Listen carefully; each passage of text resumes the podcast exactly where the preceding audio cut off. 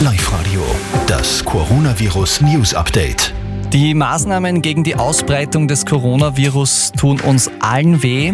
Daniel Korczak, für manche ist es aber besonders hart. Ja, besonders drastisch treffen die Maßnahmen Scheidungskinder. Für sie gibt es nämlich auch kein Besuchsrecht. Scheidungskinder müssen im Haushalt des gerade betreuenden Elternteils bleiben und dürfen den zweiten Elternteil weder besuchen noch von diesem besucht werden. Das hat heute die Sprecherin des Justizministeriums bestätigt. Stattdessen solle möglichst über Telefon oder Internetchat Kontakt gehalten werden zu dem anderen Elternteil bzw. von den Eltern zu den Kindern. Verwirrung gibt es derzeit auch um die Frage, sind Parks und Spielplätze jetzt geöffnet oder nicht? Die Bundesregierung hat heute ja gesagt, Parks bleiben offen, Spielplätze werden wieder geöffnet.